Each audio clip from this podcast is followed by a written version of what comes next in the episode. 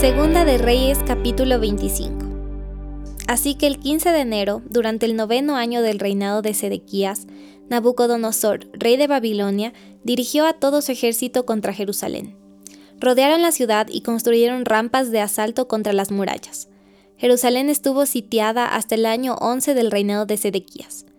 Hacia el 18 de julio del año 11 del reinado de Sedequías, el hambre en la ciudad ya era muy intensa y se había agotado por completo lo último que quedaba de alimento. Entonces abrieron una brecha en la muralla de la ciudad. Como la ciudad estaba rodeada por los babilonios, los soldados esperaron hasta la caída del sol y escaparon por la puerta que está entre las dos murallas detrás del jardín real. Entonces se dirigieron al valle del Jordán. Sin embargo, las tropas babilónicas persiguieron al rey y lo alcanzaron en las llanuras de Jericó, porque todos sus hombres lo habían abandonado y se habían dispersado.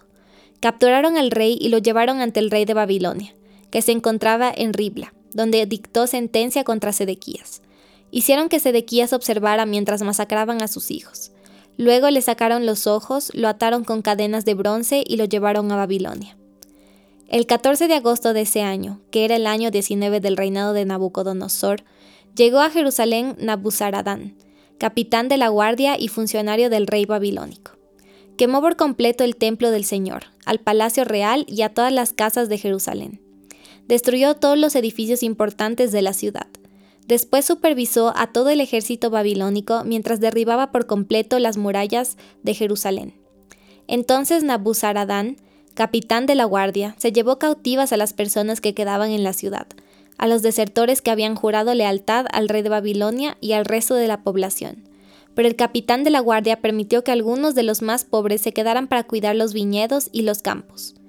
Los babilonios hicieron pedazos las columnas de bronce que estaban al frente del templo del Señor, las carretas de bronce para llevar agua y el enorme tazón de bronce llamado el mar, y se llevaron todo el bronce a Babilonia. También se llevaron los recipientes para la ceniza, las palas, las despabiladeras de las lámparas, los cucharones y todos los demás objetos de bronce que se usaban para realizar los sacrificios en el templo. El capitán de la guardia también se llevó los recipientes para quemar incienso y los tazones y todos los demás objetos de oro puro o de plata. El peso del bronce de las dos columnas, el mar y las carretas para llevar agua eran tanto que no podía calcularse. Estos objetos se habían hecho para el templo del Señor en tiempos de Salomón. Cada columna tenía 8 metros con 30 centímetros de alto. El capitel de bronce en la parte superior de cada columna era de 2 metros con 30 centímetros de alto y estaba decorado alrededor con una red de granadas hecha de bronce. Nabuzaradán, capitán de la guardia, se llevó consigo como prisionero al sumo sacerdote Seraías, al sacerdote de segundo rango Sofonías y a los tres porteros principales. De la gente que seguía escondida en la ciudad, se llevó a un oficial que había estado al mando del ejército judío, a cinco de los consejeros personales del rey, al secretario principal del comandante del ejército, quien estaba a cargo del reclutamiento, y a otros 60 ciudadanos. Nabuzaradán, capitán de la guardia, los llevó a todos ante el rey de Babilonia que se encontraba en Ribla. Allí, en Ribla, en la tierra de Amat, el rey de Babilonia mandó que los ejecutaran a todos. Así que el pueblo de Judá fue expulsado de su tierra y llevado al destierro. Luego el rey Nabucodonosor nombró gobernador sobre la gente que había dejado en Judá a Gedalías, hijo de Aicam y nieto de Safán. Cuando todos los comandantes del ejército y sus hombres se enteraron de que el rey de Babilonia había nombrado gobernador a Gedalías, fueron a verlo a Mizpa. En ese grupo estaban Ismael, hijo de Netanías, Joanán, hijo de Carea, Seraías, hijo de Taumet el netofatita, Jesanías, hijo del Maacateo, y todos sus hombres. Gedalías les juró que los funcionarios babilónicos no querían hacerles ningún daño. No les tengan miedo, vivan en la tierra y sirvan al rey de Babilonia, y todo les irá bien, les prometió. Después, a mediados del otoño de ese año, Ismael, hijo de Netanías y nieto de Elisama, quien era miembro de la familia real, fue con diez hombres a Mizpa y mató a Gedalías. También mató a todos los judíos y babilonios que estaban con él en Mizpa. Entonces toda la gente de Judá, desde el menos importante hasta el más importante, junto con los comandantes del ejército, huyeron despavoridos a Egipto, porque tenían miedo de lo que pudieran hacerles los babilonios. En el año 37 del exilio de Joaquín, rey de Judá, Evil Merodac ascendió al trono de Babilonia.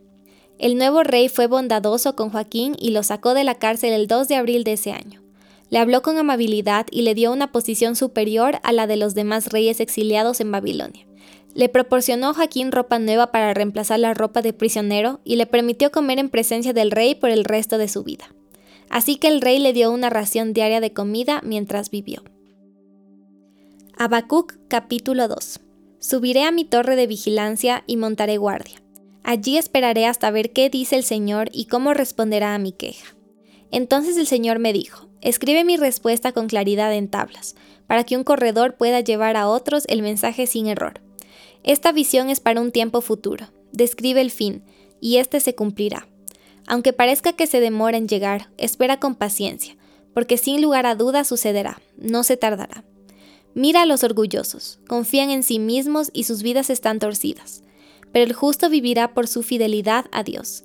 La riqueza es traicionera, y los arrogantes nunca están tranquilos. Abren la boca tan grande como una tumba, y como la muerte nunca están satisfechos. En su avaricia juntaron a muchas naciones y devoraron a muchos pueblos. Pronto sus cautivos se burlarán de ellos, se mofarán diciendo, ¿qué aflicción les espera, ladrones? Ahora tendrán su merecido. Se hicieron ricos por medio de la extorsión, pero ¿cuánto tiempo puede durar esto? De repente tus deudores tomarán medidas, se volverán en tu contra y te quitarán todo lo que tienes, mientras que tú te quedarás temblando e impotente. Debido a que saqueaste a muchas naciones, ahora todos los sobrevivientes te sacarán a ti. Cometiste asesinato por toda la tierra y llenaste los pueblos de violencia. ¿Qué aflicción te espera a ti que construyes mansiones con dinero deshonesto?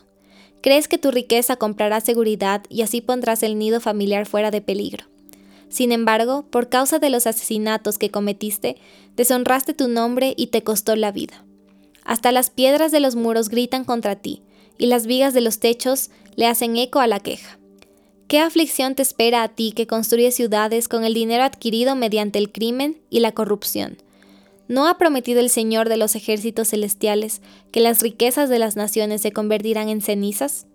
Se esfuerzan mucho, pero todo es en vano. Así como las aguas llenan el mar, la tierra se llenará del conocimiento de la gloria del Señor. ¿Qué aflicción te espera a ti que emborrachas a tus vecinos? Los obligas a beber para regodearte de la vergüenza de su desnudez. Sin embargo, pronto te llegará el turno de ser deshonrado. Ven, bebe y demuestra tu desnudez. Bebe la copa del juicio del Señor, y toda tu gloria se convertirá en vergüenza. Derribaste los bosques del Líbano, ahora serás derribado. Destruiste los animales salvajes, ahora el terror de ellos era el tuyo. Cometiste asesinato por toda la tierra y llenaste los pueblos de violencia. ¿De qué sirve un ídolo tallado por hombres o una imagen fundida que te engaña? Qué necio es confiar en algo elaborado por tus propias manos, un Dios que ni siquiera puede hablar. ¿Qué aflicción te espera a ti que les dices a ídolos de madera, despierten y sálvennos? A imágenes de piedra, mudas, dices, levántense y enséñennos. ¿Podrá un ídolo decirte qué hacer? Aunque estén recubiertos de oro y plata, por dentro no tienen vida. Pero el Señor está en su santo templo, que toda la tierra guarde silencio delante de él. Segunda de Corintios capítulo 11. Espero que toleren un poco más de mis tonterías. Por favor, ténganme paciencia, pues los celo, con el celo de Dios mismo. Los prometí como una novia pura a su único esposo, Cristo pero temo que, de alguna manera, su pura y completa devoción a Cristo se corrompa, tal como Eva fue engañada por la astucia de la serpiente.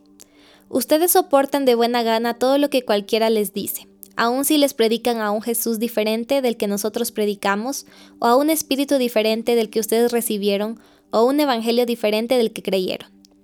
Pero de ninguna manera me considero inferior a esos superapóstoles, que enseñan tales cosas.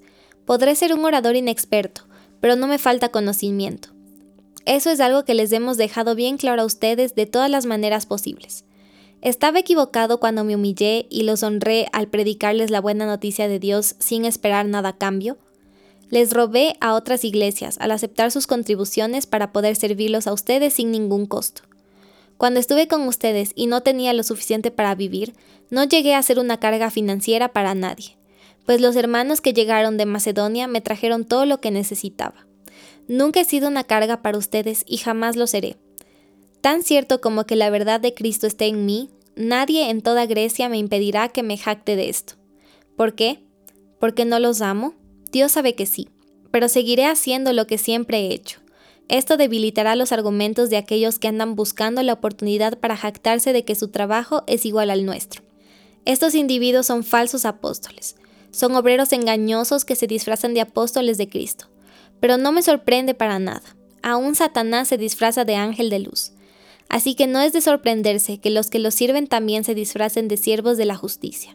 Al final, recibirán el castigo que sus acciones perversas merecen. Otra vez lo digo, no piensen que soy un necio por hablar así, pero aun si lo piensan, escúchenme, tal como lo harían con una persona necia, mientras que yo también me jacto un poco. Dicha jactancia no proviene del Señor, pero actúo como un necio. Ya que otros se jactan de sus logros humanos, yo también lo haré. Después de todo, ustedes se creen muy sabios, pero con gusto soportan a los necios. Aguantan cuando alguien los esclaviza, les quita todo lo que tienen, se aprovecha de ustedes, toma control de todo y les da una bofetada. Me da vergüenza decir que nosotros fuimos demasiado débiles para hacer lo mismo. Pero sea lo que sea de lo que ellos se atrevan a jactarse, otra vez hablo como un necio. Yo también me atrevo a jactarme de lo mismo. ¿Son ellos hebreos? Yo también lo soy. ¿Son israelitas? También lo soy yo. ¿Son descendientes de Abraham? También yo. ¿Son siervos de Cristo? Sé que sueno como un loco, pero yo lo he servido mucho más. He trabajado con más esfuerzo, me han encarcelado más seguido. Fui azotado innumerables veces y enfrenté la muerte en repetidas ocasiones. En cinco ocasiones distintas, los líderes judíos me dieron 39 latigazos. Tres veces me azotaron con varas, una vez fui apedreado. Tres veces sufrí naufragios. Una vez pasé toda una noche y el día siguiente a la deriva en el mar. He estado en muchos viajes muy largos. Enfrenté peligros de ríos y de ladrones. Enfrenté peligros de parte de mi propio pueblo, los judíos, y también de los gentiles. Enfrenté peligros en ciudades, en desiertos y en mares, y enfrenté peligros de hombres que afirman ser creyentes pero no lo son. He trabajado con esfuerzo y por largas horas y soporté muchas noches sin dormir. He tenido hambre y sed y a menudo me he quedado sin nada que comer. He temblado de frío, sin tener ropa suficiente para mantenerme abrigado. Además de todo eso, a diario llevo la carga de mi preocupación por todas las iglesias. ¿Quién está débil sin que yo no sienta esa misma debilidad? ¿Quién se ha dejado llevar por el mal camino sin que yo arda de enojo? Si debo jactarme, preferiría jactarme de las cosas que muestran lo débil que soy. Dios es el Padre de nuestro Señor Jesús, quien es digno de eterna alabanza, sabe que no miento. Cuando estuve en Damasco, el gobernador bajo el mando del rey Aretas puso guardias en las puertas de la ciudad para atraparme. Tuvieron que descolgarme en un canasto por una ventana en el muro de la ciudad para que escapara de él.